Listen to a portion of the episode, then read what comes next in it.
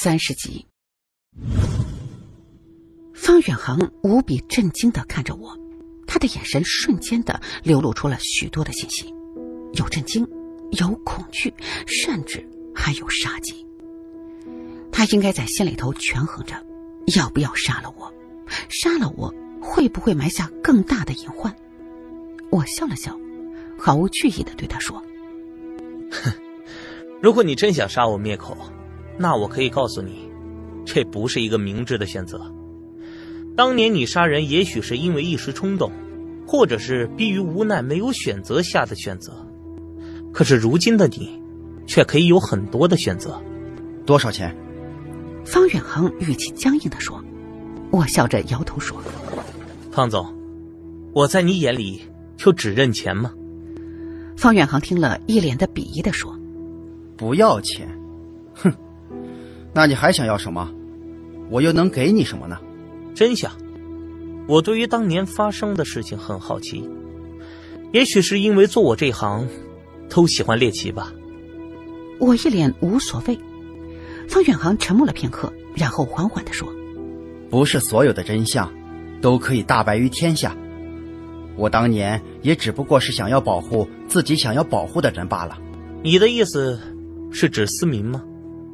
可是据我所知，他只不过是你名义上的弟弟，和你没有半点的血缘关系。你为什么要保护他呢？我不解的问。方远航似乎呢没有想到我会知道这么多，突然神情一变，快速的走到我的身边，一把抓紧我的衣领，双眼通红的说：“你还知道什么？”我拍了拍他的手：“别紧张，我不是你的敌人。我说过。”我只想知道真相。方远航慢慢的松开了我的衣领，然后从身上摸出一包烟，抽出一支给自己点上，舒缓一下自己的情绪，然后才声音低沉的说：“张金宝，你难道没听说过‘好奇害死猫’吗？”听过，不过我无所谓。我淡定自若的说。方远航重重吸了一口指尖的烟，然后有些凄然的对我说：“这墙里的人，是我的亲生父亲。”我听了，心里多少有些震惊，虽然也怀疑过这个人的身份，却又不敢肯定。现在从方远航的嘴巴里说出来，看来当年的事情远比我所看到的要复杂的多。方远航见我没有说话，于是呢，他就自顾自的接着说起了当年的往事。还记得思明第一次出现在我的面前时，看他长得又瘦又弱的样子，我的心里头就讨厌他。加上他总是一副想要讨好任何人的表情，这就让我更加的不喜欢，总是喜欢找茬欺负他。那个时候呢，我正在上大学。每个星期只有周末才回家住，可是渐渐的我就发现，我每次回来总是能够见到他的脸上有些小淤青。问他是怎么搞的，他却只是说自己不小心摔的。当时我就想，除了我，还有谁在欺负他呢？那个时候呢，我从心里头认为他就是继母带来的一个拖油瓶。根本不在乎，除了我，谁还会欺负他？可是有一次我回家的时候，却是发现家里的气氛有些说不出的怪异，像是有什么我不知道的秘密正在这个家里发生着。直到一个周末的晚上，我本来和同学说好了一起去外面观星的，结果刚一上山，天就开始下了雨，于是我们就扫兴的各自回家了。到现在我还清楚的记得，那是一个雷电交加的晚上，因为天气的原因，家里的人早早就都睡了。因为我是突然回来的，所以呢就没有惊动家里的人，准备摸着黑上楼回到自己的房里。谁知道，就在我经过爸爸的书房时，正好一道闪电劈过，我就看到我的爸爸正闭着眼睛，一脸享受的。坐在书房的沙发上，他的双腿之间正跪着一个人。爸爸一只手抓着那个人的头发，在自己的胯下不停的来回的动作着。我当时整个人都震惊了，就那么的呆呆的站在那儿，看着书房里的这一幕。那个跪在爸爸双腿之间、一脸痛苦表情的人，竟然是思明。这个打击，对于当时的我实在是太大、太震撼了。我都不知道自己是怎么走回房间的，直到早上的阳光从窗帘的缝隙照到我的脸上时，我这才回过神来。这时，我已经呆坐在床上整整一夜。也是从那天早上起，我开始注意家里的每个人。我发现思明很怕我的爸爸。之前我以为这只是孩子对于继父的恐惧，可是现在看来，事情没那么简单。还有我的继母，她总是一脸心疼的看着自己的儿子。然后又万分小心的照顾着我爸的生活，难道他早就知道这一切？为了查明真相，我向一位学习电子信息工程的学长借来一套监控设备，偷偷的安装在了家里，这样每天我都可以通过网络在学校监控家里的情况。可是呢，真相往往总是太残酷了。监控视频里的爸爸，早就不是我所熟知的那么一个爸爸。他凶残、变态，没有任何的做人的道德底线。有很多时候，思明是不愿意的，他总是被我爸一顿的暴打之后才就范。往往在这个时候，另外一个房间的思明妈妈只能用被子捂着脸在哭，她能做的也仅仅只是哭而已。我从来没有想过这种事情会发生在我的家里。我当时的第一个念头，却是想要将他们母子二人赶出这个家。那么这种恶心的事情就再也不会在我眼前发生了。可是，渐渐的，我却开始发现自己慢慢的同情思明，开始心疼他，想要救他。于是呢，只要是周末回家。我就会找各种的借口带着思明出去玩，不在家中过夜。我突如其来的热情让所有人都非常的诧异，就连我的朋友都开始怀疑我是不是受了什么刺激了。之前不是很讨厌这个白捡的弟弟吗？思明在我面前也是小心翼翼的，生怕我发现半点端倪。有一次，我终于忍不住的问他：“你为什么？”不离开这个家，与其这么痛苦的活着，为什么不离开呢？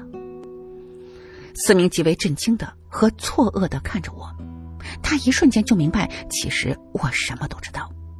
我看到他眼里的唯一的一点光，瞬间的熄灭了。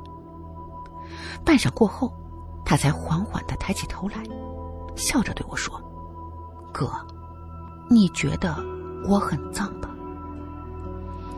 那个时候，我没有回答他，因为我不知道该怎么回答他。那天晚上是我带他到野外看星星的，我还记得他和我一起上山时脸上的笑容。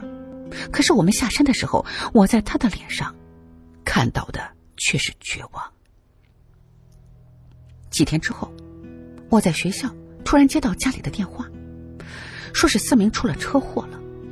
当我赶到医院时，就见到一个满脸是汗的司机正在不停的对着交警说着：“我真不是故意的，是他突然的从路口跑了出来，我根本来不及刹车。”听到司机的话，我的心里头疼的难受。思明是自杀的，是因为我残酷的掐断了他最后的一点的自尊。我不是应该救他、保护他吗？为什么又要这么残忍的对他，让他没有一丝的活下去的勇气呢？思明的命虽然是保住了，可是因为他右手几乎被汽车压烂了，修复好的右手最多只是一个摆设，手上的神经却永远不能恢复了。为了能够让思明离开这个家，我帮他报的志愿是和我同一所大学。我以为只要离开这个家，他就能够摆脱之前发生的所有的事情。就当那一切只不过是一场噩梦。可是呢，我把事情想得太简单了。我那个邪恶的爸爸根本不可能这么轻易的放了思明。他竟然趁我去国外做交换生的那段时间，又一次对思明伸出了魔手。那天晚上，我还在准备着一篇论文的资料，却是突然接到了思明的电话。他只说了一句：“哥，救我。”电话就挂断了。第二天，我就坐最早的飞机回了国。结果到家一看，发现家里除了继母之外没有其他人。我双眼通红的问他：“思明呢？我爸呢？”他吞吞吐吐半天才说出：“思明被我爸带到南山的酒厂里。当我赶到酒厂里的时候，发现厂里头空无一人，就连看门的更夫都不知道去了哪儿。我翻墙进了酒厂的大院，直奔爸爸办公室。可是呢，却发现里面没有人，而整个酒厂……”更是一片的寂静，不像是有人的感觉。当时我是急红了眼，在把酒厂全部的找遍之后，才突然想起，这间酒厂里头还有一间特别隐秘的地下酒窖。刚走到地下酒窖的门口，我就听到了思明的哭声，他不断的哀求我的父亲放过他，别再这么对他了。可是我那个畜生不如的父亲，却是一脸好笑的说：“他当初能够娶思明的妈妈，就是因为他。不然，他何必娶一个带着拖油瓶的老女人呢？”我的心里的愤怒上升到了顶点。我知道，里面那个魔鬼是我的亲生父亲。可是思明，我一想到父亲对他所做的事情，我就控制不住自己。一下子就闯了进去。当我回过神来的时候，我已经杀了那个恶魔。我看着自己满身满手的鲜血，不知所措。倒是思明，他慢慢的将我手里的半瓶酒瓶子拿了出来，然后拉着我急促走到卫生间，洗去了我身上的血痕。哥，你换上我的衣服下山去。我一会儿就报警说人是我杀的，他对我做的事情会让法院对我轻判的。你快走吧。思明不停的催促着我说。我茫然的看了一眼思明，他正一脸焦急的让我快点下山。我心里疼的一滞，一把将他搂在怀中说：“思明，咱们不要分开了，好不好？我不会让你去替我坐牢，我也不会坐牢，为那个人坐牢不值得。”我和思明在大学学的都是建筑专业，当时酒厂里头也正好在盖着新的厂房，院子里头有许多的现成的砖石沙土，于是呢，我们两个人就用了一晚上的时间，在地下酒窖里砌了一堵墙，将我父亲的尸体封在了墙里。为了怕事情万一暴露了，我用一瓶高纯度的酒精将父亲的脸和手。都给烧了，就算日后有人发现尸体，一时间也无法确认尸源。这个地下酒窖，在平时除了我的父亲，谁也不能进，因为他要在这里研究新酒的配方，所以外人根本看不出这里多了一堵厚厚的水泥墙。虽然父亲突然失踪了，可是我们全家都对此保持缄默。没有人去报警。那年月带着小蜜跑路的老板比比皆是，自然没有人关心他是死是活。我接手了他所有的产业以后，就将这里重新修葺，建成了一处私人的酒庄。张金宝，你现在还想为那个被封在墙里的人喊冤吗？他难道不该死吗？听方远航讲完当年发生的事情，我的心绪。变得有些起伏不定，没有想到现在看来一切安好的方思明，竟然经历了这么多的常人无法想象的事情。如果不是今天方远航亲口说出来，我还真是没有看出来方思明的右手是废的。这墙里的事情，我可以不对别人提半个字，可是如果警察来到这里做现场勘查，我也不敢保证，他们不会发现什么。说完，我看向沙发上的孙浩的尸体，他还是那么一动不动，就像是睡着了一般。方远航掐灭手里的烟，眼中闪过了一丝的焦虑。他没想到事情会变成这个样子。这个孙浩怎么就会死在这么一个最不该出现死人的地方呢？我看了方远航一眼，然后慢慢的走向了孙浩的尸体。当我再次靠近孙浩的尸体之时，之前的那些零散的片段又一次的出现在我的脑海里。那个凶手是和孙浩一起来到这个地下酒窖，他们并没有用什么工具撬锁，而是轻而易举的就推开了门，走了进来。孙浩当时神色有些紧张，不停的看着左手的手表，凶手却气定神闲的从酒柜上取出一瓶红酒，打开。倒了两杯出来，两杯红酒，那么为什么其中一个杯子如此的干净呢？就跟没用过一样。想到这儿，我蹲在茶几前观察着这上面的两个高脚杯，一个上面满是指纹和酒渍，另外一个却是干净透明，就好像是刚刚的被取出来一样。方远航见我一动不动的看着茶几上的酒杯和酒瓶。就一脸疑惑的问：“怎么，看出什么问题了吗？”我点了点头，示意他先不要出声，容我再看一看。果然是这样，原来凶手将自己用过的那个酒杯和酒柜里的新杯子换了一下。为什么要这样呢？他应该有足够的时间去清理的，除非当时他听到门外有什么声音。一时惊慌，想要离开，所以来不及去清理杯子。